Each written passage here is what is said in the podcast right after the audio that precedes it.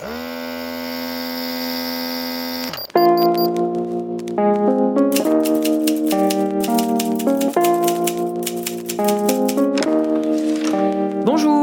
c'est à vous. Bonjour, docteur Z. Allez, je vous en prie, installez-vous. Qu'est-ce qui vous amène? Je viens pour une consultation, une consultation littéraire. Je suis le docteur Z et je reçois des auteurs dans mon cabinet pour un podcast médico-littéraire. Je suis médecin, addict à la lecture et à l'écriture, à l'écoute des écrivains et des écrivaines. Ausculter leurs derniers romans, prendre le pouls de leur passion, examiner leur processus créatif afin de vous délivrer une ordonnance littéraire. Voilà mon autre serment d'Hippocrate. Placebo ou pas, j'espère que ces consultations littéraires vous feront le plus grand bien. Je reçois aujourd'hui dans mon cabinet littéraire euh, Laurent Petitmangin, un patient de 55 ans pour son livre Ce qu'il faut de nuit, édité chez la Manufacture du Livre. Il traite de l'histoire d'un cheminot lorrain récemment veuf et père de deux garçons, Fous et Gilou.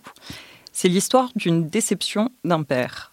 Je citerai euh, une critique parue euh, à Femme Actuelle qui dit Laurent Petitmangin dit avec une infinie justesse la violence que c'est pour un père de ne plus reconnaître son fils. Bonjour Laurent Petitmangin. Bonjour docteur Z.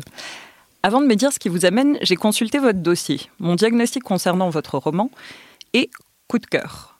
D'ailleurs, il a été multiprimé, plus de sept prix littéraires, dont le prix Stanislas et Femina euh, des lycéens. À sa lecture, euh, j'ai aimé le style pudique, empreint d'amour.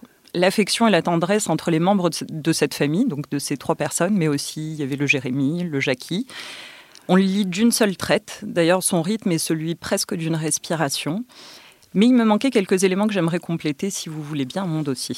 Avec plaisir. Alors en médecine, on organise traditionnellement notre consultation en trois temps. Donc il y a le classique interrogatoire, l'examen clinique et la conduite à tenir thérapeutique. Je commence donc par l'interrogatoire. Auriez-vous des antécédents littéraires? Oui, j'ai des antécédents. Euh, ça fait une dizaine d'années que j'écris. En l'occurrence, ce texte euh, n'est pas le premier que j'ai écrit, puisque j'ai envoyé à mon éditeur deux textes. Avant celui-ci En même temps. Euh, il a d'ailleurs réagi sur l'autre avant de réagir sur celui-ci. Mais bon, au final, on a décidé de, euh, publier les deux, mais d'inverser leur séquence. D'accord, donc ça sera le prochain livre à paraître. Exactement. Auriez-vous des antécédents chirurgicaux? Donc un roman que vous auriez disséqué euh, non, je n'ai pas de, euh, de, roman particulier que j'ai disséqué, mais en revanche, bon, j'ai euh, effectivement des, euh, des, auteurs que je lis avec, avec attention, chez qui je vais aller puiser, bon, pas une inspiration, mais une exigence, plus exactement. C'est-à-dire que quand, je sais pas, je lis euh, Philippe Dian, euh, sa, science du dialogue, pour moi, c'est une exigence. C'est-à-dire, je me dis, bon, euh, il faut un jour, il faudra que tu arrives à savoir écrire des dialogues aussi bien que, Philippe Dian. Mais c'est un exemple. Je peux avoir l'exigence d'une description qui m'est donnée par, par Jules Romain, par exemple. Très bien. Quel est votre métier? Je travaille chez, chez Air France. je m'occupe d'études clients et d'études de marché. Alors, pratiqueriez-vous une activité physique nécessaire à votre écriture? Je pense que courir permet euh, d'aller euh, parfois chercher de très belles scènes. C'est-à-dire quand vous faites votre jogging, vous pouvez à un moment être touché par euh, une scène qui, qui vient comme ça s'inscrire. Bon, la, la seule difficulté, c'est qu'il faut vite rentrer dans ce cas-là pour aller la mettre au moins sur un petit carnet pour pas la perdre. Mais, mais oui, je pense que ça peut être quelque chose qui, qui est intéressant. Est-ce que vous consommeriez euh, d'autres substances particulières euh, pour vous aider dans cet exercice? Non, non, euh, j'ai très peu de substances, juste peut-être éventuellement un, verre de vin rouge le, soir. C'est-à-dire, souvent le soir, c'est une phase qui est plutôt agréable pour moi, c'est la phase de relecture de ce que j'ai pu écrire dans, dans la journée, peut-être assez tôt dans la journée. Et c'est une phase bon, qui est beaucoup plus détendue parce que bon, bah, je sais que l'essentiel est déjà là, c'est-à-dire que l'essentiel a déjà été écrit. Et euh, donc là, je vais me mettre à, mon bureau en me disant bon ben voilà, j'ai une heure à passer, une heure et demie peut-être à, refaire sonner la, le, texte initial. Mais c'est pas c'est pas très engageant. C'est quelque chose qui peut se faire avec un peu de musique, qui peut qui peut se faire effectivement avec un verre de vin et qui nécessite moins la concentration de l'écriture euh, en elle-même. Auriez-vous un remède littéraire contre le blues? Non, j'en ai pas. Euh, je veux dire, je euh, et j'en cherche pas. Euh, je j'ai pas du tout. Je, sais que par exemple, je vais avoir plaisir le soir, bon, à, passer un peu de temps avec avec un auteur, avec un livre que je suis en train de lire, et ça peut me donner un, point d'ancrage dans la soirée en me disant bon ben voilà, tiens, ça, au moins il y aura ça. Enfin, je veux dire, quelle que soit la journée, la tonalité de la journée, est-ce qu'on peut, on peut avoir des contrariétés, des choses comme ça au moins je sais qu'il y aura ce moment où je vais me retrouver avec, euh, avec le livre. Donc c'est pas mal. Je veux dire, euh, c'est, mais je veux dire, quel que soit l'auteur et quelle que soit la, la, tonalité du texte, ça peut être un texte éminemment triste, mais euh, j'aurai plaisir à le retrouver. Et donc, c'est la lecture que vous auriez en cours C'est la lecture en cours, oui. Et justement, euh, laquelle auriez-vous euh, bah Là, en ce moment, je suis en train de, euh, de lire Canoë de Maïlis de, de Carangal. bon, et, et, par exemple, bon, je, je, je, suis très très content parce que bon, là, je viens juste de terminer la, la novella qui est au, au milieu de son texte, qui est, qui est très beau, enfin qui est très belle, pardon, qui est, je dirais, cette, cette, cette, personne qui est expatriée, qui a suivi son mari, qui semble s'ennuyer un peu dans, cette, dans ce Colorado. Et bon, j'attends avec impatience le reste. Ah bah, c'est marrant que vous citiez euh, de Caranguel parce que je trouve que vous avez vraiment des écritures similaires ou vraiment ah, extrêmement fluides et qui s'enchaînent les unes. J'ai euh, relu votre texte et c'est toujours très difficile de couper comme euh, chez elle et on est vraiment embarqué.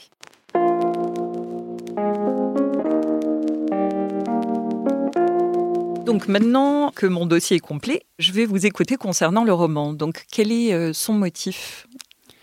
Le, motif, c'était euh, réellement de, euh, de traiter de la déception. C'est-à-dire, bon, euh, j'ai quatre enfants, donc je précise tout de suite que, au docteur Z que ce n'est pas autobiographique.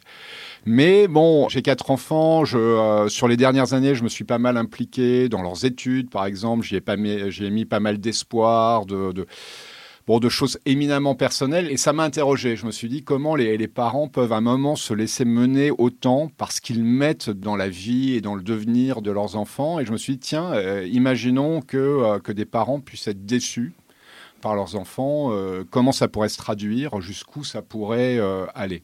Et c'est de là où est né ce roman, en me disant, tiens, je vais écrire l'histoire d'une déception, la déception d'un père vis à -vis de son fils. Parce que c'était vraiment les, deux personnages que j'avais depuis le tout début. Le petit frère est venu qu'après.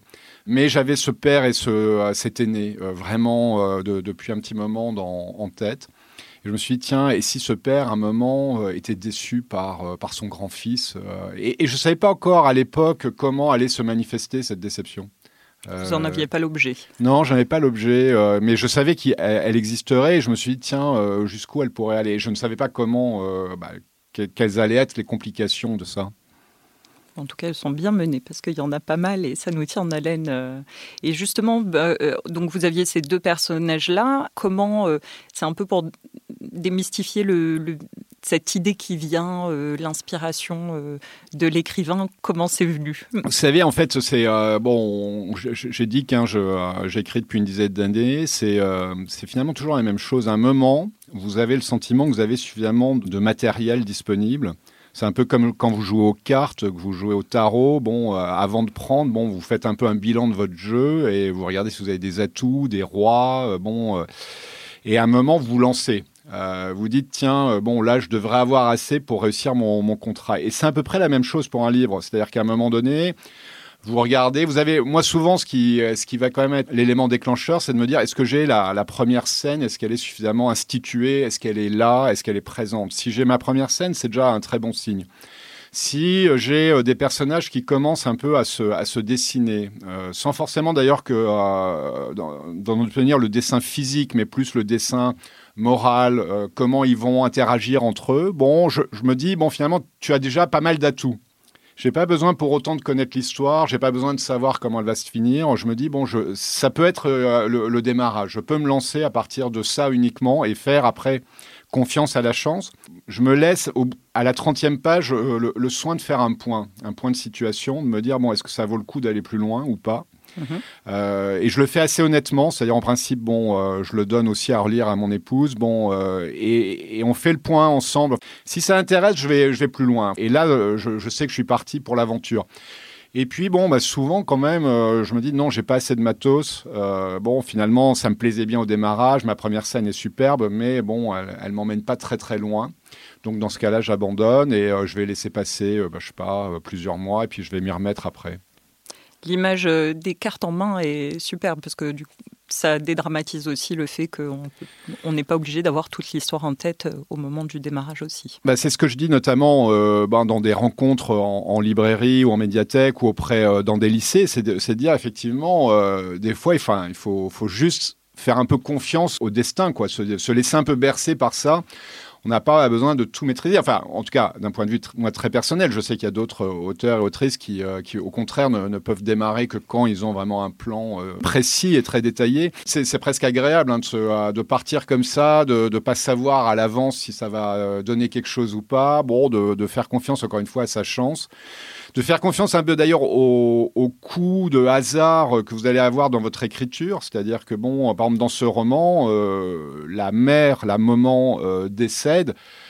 Honnêtement, c'est pas prémédité, quoi. Enfin, je veux dire, c'est presque quand je démarre euh, le, le, paragraphe qui explique la longue déchéance du fils, pourquoi, je veux dire, ça va beaucoup moins bien bon, je parle de la maladie de la mère et d'un coup, je la fais mourir. Et je me dis, bon, bah, finalement, c'est euh, à l'image de la vie. On peut pas tout anticiper. Des fois, les, les, événements nous tombent dessus comme ça avec leur brutalité. Et euh, bon, bah voilà, je me, je me, suis dit, on, on continue comme ça. Euh, désormais, ce fils est orphelin de mère.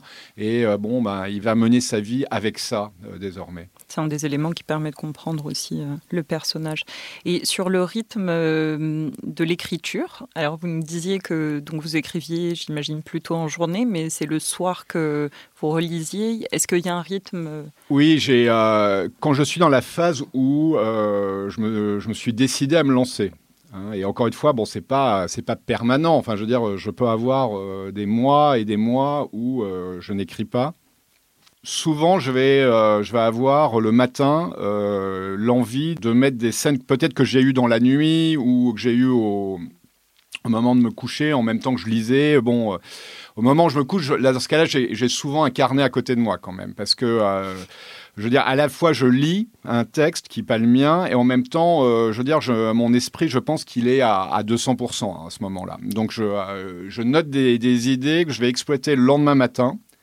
Donc là, pour le coup, le lendemain matin, je vais les exploiter en temps vraiment très contraint. Je vais mettre les idées sur papier euh, au crayon et euh, pour me forcer à aller très très vite. C'est-à-dire l'ordinateur, euh, même si je, tape assez vite, va pas assez vite pour moi. donc je, je, fais ça au crayon. Et puis, donc, effectivement, comme je disais, le soir, euh, je vais reprendre ce matériel. Je vais, dans un premier jet, le, remettre à l'ordinateur tel quel, sans trop euh, censurer ce que j'ai pu écrire euh, le matin. Et puis après, bon, il y a la très longue phase de relecture. Mais encore une fois, c'est une phase qui est plutôt sympathique. Enfin, je veux dire, elle n'est pas elle fait pas mal quoi. Le, matin est beaucoup plus douloureux comme expérience parce que bon le, matin il faut que ça sorte, ça vienne et tant qu'à faire que tout ce qu'on a voulu dire vienne quoi. Sinon, il y a vraiment un espèce de regret. Enfin, il y a un sentiment de se dire, oh, je suis pas allé au bout de mon idée ou au bout de ma scène. Je l'ai pas exploité euh, complètement. Et ça, c'est très rageant comme expérience. Ça arrive de temps à autre, euh, mais euh, oui, ça peut être. Donc, j'essaie le matin vraiment d'être à fond là-dessus et, pendant ces 40 minutes, bon, de vraiment laisser aller au maximum. D'accord, donc il y a plutôt une urgence euh, le matin. Et concernant l'écriture, est-ce que vous auriez des tocs ou des manies? Alors, euh, il y a le petit carnet le soir. Euh, oui, bon, le... soir, par exemple, quand je vais relire, j'adore que mon bureau soit bien net. C'est-à-dire que travailler dans un, vraiment dans un, un, espace qui est bien clair, qui est bien, qui est bien net, parce que, bon, encore une fois, ça va être une phase qui va être assez longue, mais qui est une phase, bon plutôt agréable. Je me mets souvent de la musique indienne, qui est très relaxante, bon, euh, qui va me permettre de relire encore une fois, euh, bon, euh, de façon assez sereine. Et je vais relire ça sous, sous plusieurs formes, sous euh, à voix haute, à voix basse. Euh, je vais le relire en utilisant toutes les, facettes que permet euh, le traitement de texte, c'est-à-dire les, différentes mises en page possibles, pour relire le texte à chaque fois avec un œil nouveau, c'est-à-dire en colonne type journal, en mode livre, en mode, mmh. en mode pleine page, etc. Parce que bon, vous allez voir des choses bon, différentes au fur et à mesure que vous allez passer d'une, d'un affichage à un autre. D'accord. Et donc, alors vous m'avez dit que c'était pas si douloureux que ça, mais euh, quand même, on aime bien évaluer euh, la douleur avec son échelle numérique. Zéro, pas mal du tout, 10, douleur insupportable. Comment euh, évalueriez-vous ce processus de création de ce roman, notamment? Quand je suis dans cette phase d'écrire, bon, il y a une espèce d'urgence à terminer le livre. Ça, c'est un sentiment général. C'est comme si c'était un bourdonnement euh, qui va se passer pendant plusieurs semaines, plusieurs mois. Donc ça, je veux dire, il n'est pas très plaisant ce bourdonnement. Tant que je, ce bourdonnement ne cesse pas, tant que j'arrive pas au terme du manuscrit, bon, euh, c'est. Donc on va dire, je vais lui mettre 6-7 euh, à ce bourdonnement. Après, le matin, non, c'est pas une douleur en tant que telle, c'est plus une espèce d'immense concentration. Euh, bon, et le soir, je l'ai dit, bon, pour le coup, il y a zéro douleur. Enfin, je veux dire, c'est vraiment plutôt même du plaisir de s'installer devant ce qu'on a pu écrire, de se dire, tiens, j'ai écrit ça, c'est pas mal. Bon, ou au contraire, des fois, de se dire, bon, ok c'est pas top, mais bon, et donc dans ce cas-là, essayer un peu de l'améliorer, de bon, et puis des fois, bon, il faut se faire le constat de, de, dire non, c'est pas bon, euh, bon, ce, paragraphe, je je le mettrai pas, quoi. Et puis donc dans ce cas-là, espérer le lendemain ou deux jours après. En fait, ce qui est très douloureux, c'est euh, l'attente. C'est de se dire, enfin, euh, l'espèce de crainte qu'à un moment tout s'assèche et que euh, finalement votre histoire, comme justement, je, comme je la prépare pas, comme elle n'est pas euh, écrite à l'avance, euh, se dire un, jour, bon, finalement, ça se trouve à je sais pas moi, à la 80e page, l'histoire va s'assécher parce que il y aura plus rien. Enfin, je veux dire le que le feu sacré tombe. Et ça, c'est ça, c'est une douleur très très forte. Enfin, en tout cas, c'est une angoisse. C'est pas une douleur, c'est plutôt une angoisse qu'une douleur. D'accord. On peut prescrire des anxiolytiques à ce moment-là, mais. Alors, est-ce que vous pensez avoir développé une accoutumance à l'écriture ou pas?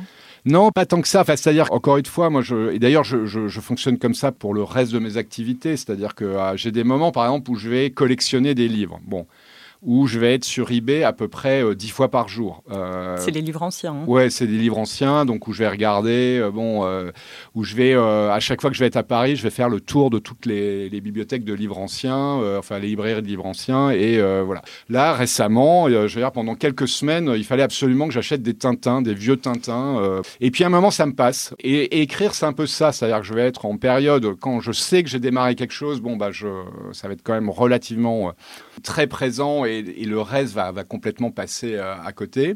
Et puis, bon, je peux après vivre très bien pendant, euh, encore une fois, six mois, un an, euh, sans, sans avoir un besoin fort d'écrire. Alors maintenant, nous allons passer à l'examen clinique, même si on a un peu évoqué sur certaines des réponses. Si on ausculte votre œuvre à la relecture, quelle musicalité vous vous entendez? Est-ce qu'il y a une musique dans votre tête? Alors vous me disiez que vous relisiez votre texte à voix haute. Est-ce que c'est ce que vous cherchez? Oui, alors je, euh, là c'était une voix. Hein. Euh, l'idée c'était vraiment d'être d'être fidèle à cette voix qui est pas ma voix, qui est pas euh, celle de quelqu'un de ouais, qui, n'est pas celle de, de, quelqu'un de ma famille non plus. bon, mais en l'occurrence il y avait une voix qui était assez particulière et j'ai essayé de lui rester fidèle pendant tout le livre.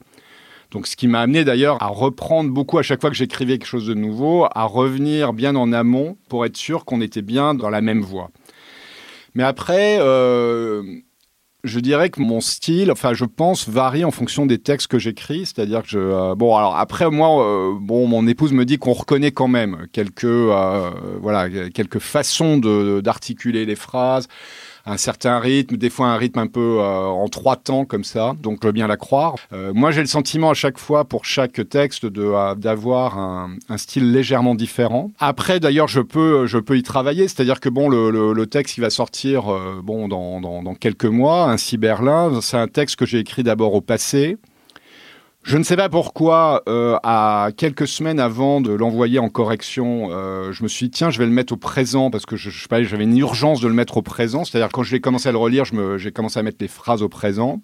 Je l'ai complètement retransformé en me mettant au présent. Et puis, à deux jours, là, pour le coup, de le renvoyer, euh, là, euh, définitivement, je me suis, euh, j'ai commencé à le relire et je l'ai lu au passé en me disant, non, non, là, c'est pas possible. Donc, j'ai tout rechangé et je l'ai remis au, au passé en devant, enfin, en ne pouvant pas reprendre mon ancienne version au passé, parce que bon, j'avais fait suffisamment de changements entre temps. Donc voilà, donc bon, si vous voulez, des fois, vous avez ce type de voix. À un moment, voilà, il faut que vous soyez sûr de votre voix, de votre ton. De... Et en l'occurrence, là, le, passé, pour moi, devenait une évidence. hein. Je me suis dit, mais, mais qu'est-ce qui m'a pris à un moment de, de vouloir le mettre au présent? Bon, même s'il y avait beaucoup d'avantages et de bénéfices à le mettre au présent, mais euh, finalement, la tonalité globale que je voulais donner était une tonalité de passé. Parce qu'il y avait plus de subtilité, de nuances que pouvait apporter le passé par rapport à ce texte qui, en plus, bon, est, une histoire qui s'inscrit dans le passé. Donc, euh, bon, euh, voilà. Donc, je, pense que pour chaque texte, j'ai euh, j'ai la recherche d'un style, enfin, en tout cas d'un ton. Mais encore une fois, après, je pense qu'on a des, des gimmicks, des, des choses comme ça qui, qui reviennent forcément d'une façon, oui, de tourner une phrase, de. euh, Oui, qui sont votre patte et ce qu'on appelle euh, communément le style. Mais Ouais. donc, euh, il y a une musique J'espère, bon, en tout cas, moi, j'espère qu'il y a une, une, une musique sensiblement différente qui s'inscrit à chaque fois, ouais. Et euh, sur la correction, comment vous opérez? Donc, vous nous avez dit, bah, par exemple, pour le texte suivant, euh, le passé, le présent. Bon, euh, ça, c'est vraiment, euh, ça arrive, heureusement, ça arrive pas à chaque fois parce que là, Oui. ça serait, euh, ça serait Oui, terrible. Euh, bon, Mais est-ce que c'est une période qui vous prend beaucoup de temps comparé non, d'une manière générale, je, corrige donc vraiment euh, le soir quand je reprends le texte écrit le matin, je, je corrige et d'une manière générale, je, je considère euh, à l'issue euh, du temps que ça va me prendre, de l'heure et demie, deux heures, euh, que j'aurai corrigé 90%. euh, bon, après, comme je vais quand même relire le livre plusieurs fois, entre par exemple le moment où je l'aurais envoyé à mon, mon éditeur, le moment où réellement il rentre lui dans une phase, on va dire un petit peu euh, professionnelle et euh, bon. De, je, je vais le relire et je vais avoir des remords en me disant tiens ça oh, j'aurais préféré euh, donc je vais je vais recorriger mais mais j'ai le sentiment si vous voulez j'ai pas une phase de, de correction c'est-à-dire la, la correction elle se fait le soir même D'accord, elle se fait pour, euh, progressivement. pour vraiment quasiment l'écriture. 80 à 90% du, euh, du texte. Après, ça va être bon plus sur, euh, oui, euh, des fois en me disant, tiens, euh, oh, euh, la phrase sonnerait mieux si, si tu la démarrais de telle sorte. Bon, voilà quoi. Alors, je vais me permettre de faire encore un parallèle avec Maïlis de Carangel, puisqu'elle, sur son processus d'écriture, c'est vraiment comme ça. Elle dit qu'elle ne peut pas passer au chapitre suivant si elle n'a pas terminé son paragraphe, son. Donc, euh, Exactement. Non, non, mais là, moi, là-dessus, oui, c'est, un sentiment, si vous voulez, de, euh, de, ouais, de devoir accompli. Et encore une fois, je pense que c'est dû au fait que, euh, bon, comme j'ai pas mon histoire, euh, bon, qui est figée à l'avance, il est important au moins que tout ce que je construis soit solide, quoi. C'est-à-dire que euh, je me dise pas, oh là là, ça c'est un paragraphe qui est bancal ou, euh, que j'aime pas trop. Vous pouvez avoir, euh, quand vous écrivez des paragraphes, euh, on, on en discutait justement dans, récemment avec d'autres euh, auteurs, autrices, en disant, bon, ben, finalement, dans un texte, il y, a, il y a finalement toujours deux parties. Il y a une partie pour laquelle on est vraiment très fier de soi. Et puis, bon, vous avez des parties, bon, où vous dites, bon, c'est davantage des parties qui font progresser l'action, qui font progresser la narration, bon, mais qui, qui sont un peu des, des, parties de transition, quoi. Bon, et évidemment, tout l'enjeu, c'est de savoir à peu près comment bah, ces parties se répartissent. C'est un peu du 80-20, quoi. C'était de se dire, bon, on arrive à écrire 20% de trucs vraiment, euh, on y croit beaucoup. Puis bon, vous avez euh, 80%, bon, qui sont des parties de transition. Bon, ça, ça n'empêche pas qu'elles doivent être bien écrites, mais je veux dire, où vous n'avez pas autant d'affect, autant d'émotions, autant de, de, de, ouais, de contentement, on va dire, d'avoir écrit ce truc, quoi. Alors, si je puis me permettre, parce que je l'ai relu une deuxième fois, euh, les parties coup de cœur, elles sont bien plus que 20%. On, je crois qu'on on accepte tous d'avoir des parties, bon, qui sont des parties de transition. Et encore une fois, ça, c'est pas grave. Donc, on peut. Moi, je peux passer au passage suivant quand je me dis, bon. Elle est, c'est une partie honnêtement écrite, quoi. Ça va, quoi. Je, je l'ai pas bâclé, euh, tout ça. Bon, elle est pas flamboyante. Elle, est suffisamment stable pour passer à un paragraphe suivant. Là, on va passer à la prise de tension, comme tout examen clinique euh, qui se doit. Euh, au moment de partager votre manuscrit avec vos premiers lecteurs et votre éditeur, quel était votre état? Donc, vous nous aviez dit que vous partagiez de temps en temps euh, les premières pages avec votre épouse. Auriez-vous eu des premiers lecteurs qu'on appelle lecteurs bêta euh, Et comment s'est passé Je l'ai eu pour, euh, pour le texte Ainsi Berlin. J'ai eu, euh, oui, oui, j'ai eu un couple d'amis à qui j'ai passé le, le texte. Bon, en l'occurrence, d'ailleurs, il faudra qu'ils le relisent parce que bon, le texte, il a énormément changé depuis le moment où je l'aurais, euh, passé. Mais sinon, non, ma, ma seule lectrice est donc euh, mon, mon épouse. Bon, Parfois ma fille, qui, bon, euh, pendant qu'on prépare le repas, euh, bon, qu'on est dans la cuisine, bon, je descends, je les embête un peu et euh, je leur lis quelques feuilles. Bon, souvent ma femme d'ailleurs me dit, oh, tu lis très mal. Bon, voilà, donc, bon. Mais voilà, ça fait partie un peu de l'espèce de, de, réassurance euh, bon, qui est, qui est importante de se dire bon, est-ce que j'écris pas des trucs complètement euh, à côté de la plaque? C'est un bon test hein, euh, quand tout le monde est affairé, tout ça, que tout le monde a faim, de, quand vous balancez une page bon, pour voir si un peu. Bon, les gens s'arrêtent à minima euh, ou si bon ils continuent à bon à, à vaquer au truc et euh, bon alors là dans ce cas-là bon vous pouvez vous euh, soit vous vous vexer soit vous vous dites bon bah ce que j'ai écrit bon c'est pas assez fort quoi. Ça veut pas pour autant dire que je vais pas quand même un peu continuer le truc, c'est-à-dire bon parce que si moi j'y crois, je me dis bon bah peut-être que je l'ai mal exprimé ou tout ça, mais enfin bon c'est quand même un signal suffisamment fort. Et après, quand vous envoyez, alors ça c'est quand même la, la grande différence désormais, c'est que euh, bon autant quand vous n'avez pas d'éditeur, bon. Euh, Et comment ça s'est passé, vous, quand vous n'aviez pas d'éditeur? Ah ben c'est, si vous voulez, il y a un geste bon qui est un geste comme si vous achetiez des tickets de loto, c'est-à-dire que vous allez avec vos gros manuscrits à la poste et vous envoyez, mais je veux dire vous sortez de la porte euh, poste en étant très content, en vous disant bon ben pendant maintenant, euh, on va dire aller un mois, le temps quand même que ça passe tout ça, vous avez le sentiment d'avoir des, des tickets de loto gagnants dans, dans la poche quoi. Bon, il y a un côté donc assez, euh, assez plaisant et assez bon, euh, qui est pas très engageant, c'est-à-dire que vous y mettez aucun euh, amour propre, aucun orgueil. Vous envoyez ça, au pire, de toute façon, ben, vous aurez la lettre préformatée euh, qui va bien. Bon, c'est une grosse différence quand désormais, entre guillemets, vous avez un éditeur. Bon, euh, c'est-à-dire quand vous envoyez euh, les textes d'après, parce que bon, là, vous savez que bon, bah, suivant ce qu'il va vous dire, votre texte, soit vous allez pouvoir le, le mettre à la corbeille, euh, soit le texte il ira, il ira plus loin. Quand je parle de l'éditeur, c'est l'équipe éditoriale, on va dire. hein, c'est euh, euh, c'est c'est les personnes qui travaillent avec lui. bon, et vous êtes attaché finalement à ce que chacune de ces personnes soit contente du livre. Hmm.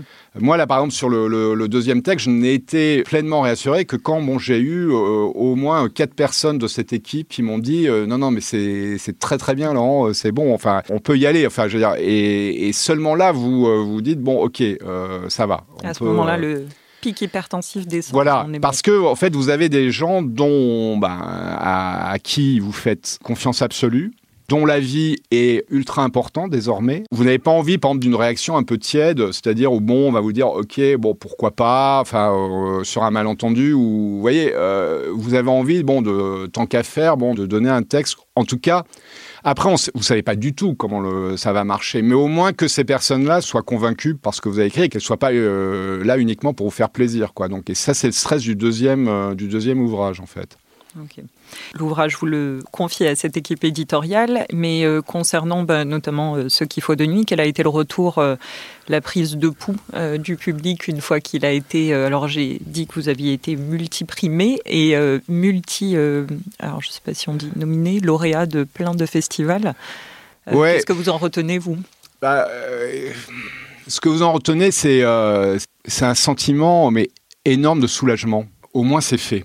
Il y, a, vraiment un côté, mais, un peu bête, enfin, euh, qui est de, ce qui est pris et puis apprendre. C'est-à-dire qu'au moins, bon, euh, vous, n'avez aucune certitude sur la, suite. Au moins, il y aura eu un texte, quoi, euh, qui, bon, aura pu émouvoir, bon, des, personnes.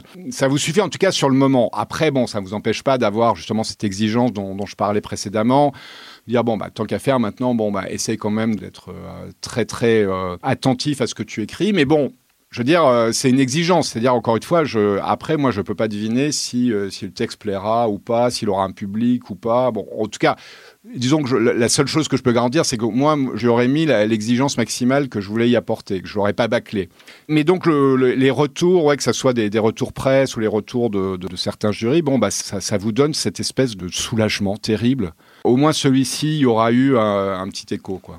Donc, si je comprends bien, euh, le succès euh, de ce qu'il faut de nuit ne vous a pas vacciné contre l'appréhension de vous lancer devant euh, face à un nouveau projet littéraire créatif? Non, parce que ouais, c'est ben, parce que justement, vous pouvez vous dire bon euh, vous avez créé, si vous voulez, quand je rencontre dans une dans une librairie des, des, des personnes qui me disent ah, vraiment on a hâte de lire le, le prochain. Moi, à chaque fois qu'une personne me dit ça, c'est un petit coup au cœur. Disant bon bah, ok le, le prochain je l'écris avec euh, tout mon cœur avec tout mon âme mais euh, bon bah ça se trouve euh, voilà euh, la personne va vouloir y retrouver des choses bon bah qui sont pas forcément dans, dans, dans le livre il y aura d'autres choses mais peut-être que pas pas celles qu'elle veut absolument retrouver et bon euh, Bon. parce qu'encore une fois bon bah je moi je j'ai pas envie si vous voulez de creuser un sillon euh, bon il y a quand même des thématiques qui sont là, c'est-à-dire les, thématiques de hasard, de chance, de destin, de euh, à l'inverse de libre arbitre. Bon, euh, c'est les thématiques de transmission, de responsabilité. Ça, c'est des thématiques qui vont finalement, je pense, m'accompagner pas mal dans tout ce que je vais écrire. Mais bon, elles vont être exprimées différemment, elles vont se passer dans d'autres époques, bon, euh, donc dans d'autres pays. Euh, bon, et donc, euh, ça se trouve, les gens vont pas s'y reconnaître. Bon, ça, c'est vraiment l'angoisse ouais, de, de, de, de maintenant. Ouais. Bah oui.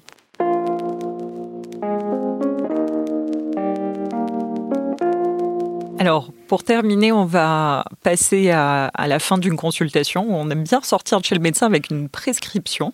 Donc, on va en recueillir quelques-unes, celle de votre éditeur et de l'équipe éditoriale, comme vous nous le soulignez.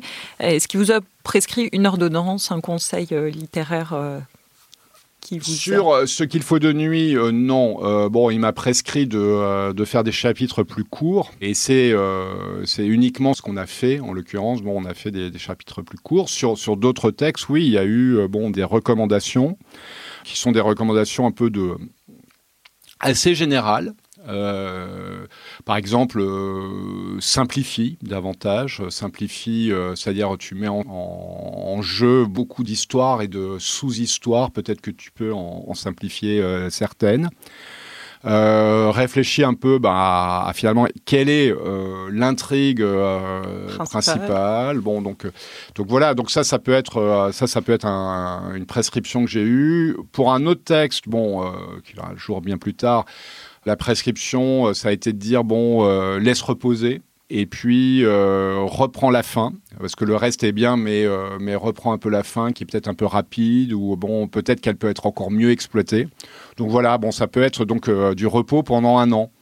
Là en l'occurrence le conseil ça a été pendant un an laisse ce texte lis d'autres choses et puis tu le reprends dans un an et tu normalement tu devrais pouvoir mieux exploiter ta fin D'accord, parce que d'ailleurs en parlant de fin, elle est euh, sublime euh, parce qu'elle laisse aussi tous les champs des possibles et ça c'était une belle...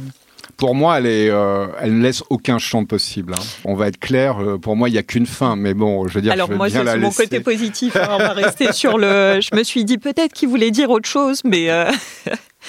Et sur les prescriptions que vous conseilleriez à des jeunes auteurs qui se lanceraient dans l'écriture, si vous deviez leur donner un conseil pour arriver là où vous en êtes? Bah, je, pense que bon, euh, il y a un, travail à la fois euh, d'urgence et de patience. Euh, c'est-à-dire, je pense qu'il ne faut pas différer le moment où on, veut écrire. Je pense que tout ce qu'on écrit, même si in fine on va pas le garder, même si on pourra après l'enlever, je pense que c'est un, un travail d'urgence, c'est-à-dire qu'il faut le faire. Je serais tenté de dire que de toute façon, bon, on arrive à, par exemple, virer des choses qu'on a écrites qu'au bout de quelques années. C'est-à-dire, je pense que c'est très difficile dans sa première année d'être suffisamment euh, exigeant avec soi-même.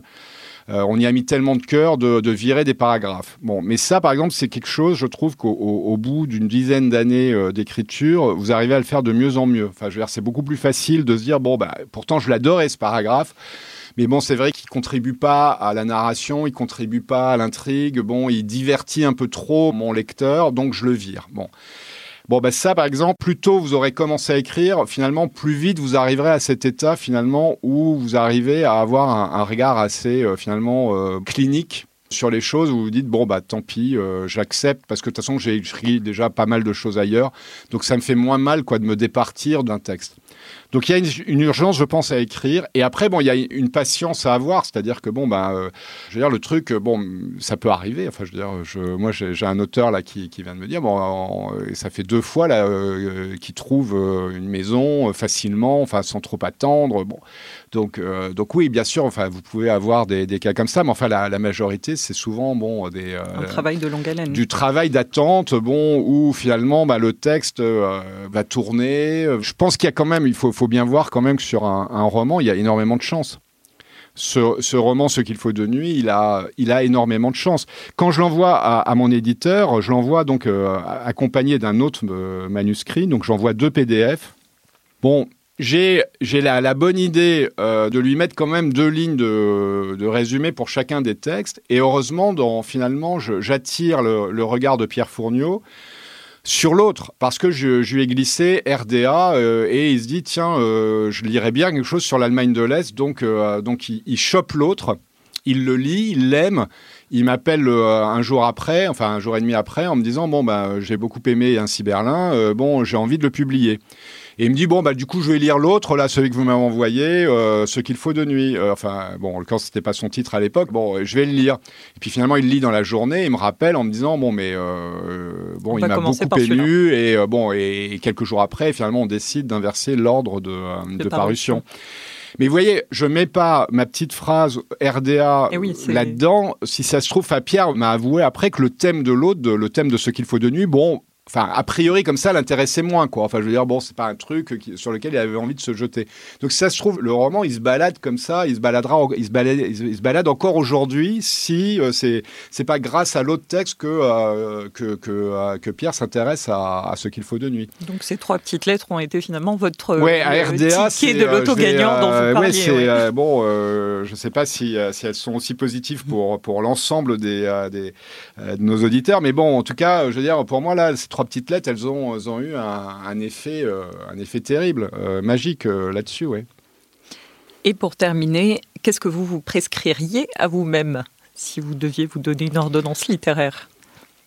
De continuer un peu à écrire et c'est-à-dire là encore enfin je veux dire je vais m'appliquer mon propre conseil ma propre prescription c'est-à-dire de pas trop différer. C'est-à-dire que là par exemple en, tête en ce moment j'ai un démarrage euh, j'ai euh, deux personnages euh, bon mais euh, je je sais pas pourquoi je, je fais un peu enfin d'un quatrième en l'occurrence là et, et je fais un peu mon difficile. Enfin c'est-à-dire je me dis oh je suis pas encore assez prêt et bon je, je voilà ma, ma prescription ce serait de me dire bon n'attends pas trop non plus, quoi. Parce que bon, bah. euh, Peut-être euh, que vous n'avez pas encore Déjà, votre vous n'êtes pas à l'abri. Non, mais c'est ça qui est terrible, c'est que se dire, bon, bah, des fois, vous n'êtes pas à l'abri de, de lire votre idée euh, chez quelqu'un d'autre. Et là, c'est fini. Enfin, je veux dire, c'est c'est terrible. Euh, C'est-à-dire, si bon, euh, le- votre thème a déjà été pris euh, et a été très bien écrit, euh, tout ça, bon, euh, ben, euh, tout ce que vous, vous allez pouvoir écrire, c'est nul et non avenu. Donc, donc voilà. Donc non, mais je veux dire, à un moment donné, il y a, y a un peu un, monde à préempter. C'est-à-dire, bon, vous avez une histoire, vous avez quelque chose qui vous motive. À un moment, bon, il faut l'écrire, quoi, parce que bon, ben, une fois que c'est c'est vous qui l'avez écrit, c'est vous qui l'avez écrit. Après, les autres peuvent à la limite aussi l'écrire, mais je veux dire, ça, ça vous pose plus problème à vous. Ça, ça leur pose problème à eux peut-être, mais pas, mais pas à vous, quoi. D'accord. Bon, ben, en tout cas, je vous remercie beaucoup pour cette consultation, Laurent Petit-Mangin. Et puis, euh, on attend avec impatience euh, Ainsi Berlin, donc qui paraîtra en octobre. 7 octobre, oui. Merci, Docteur Z.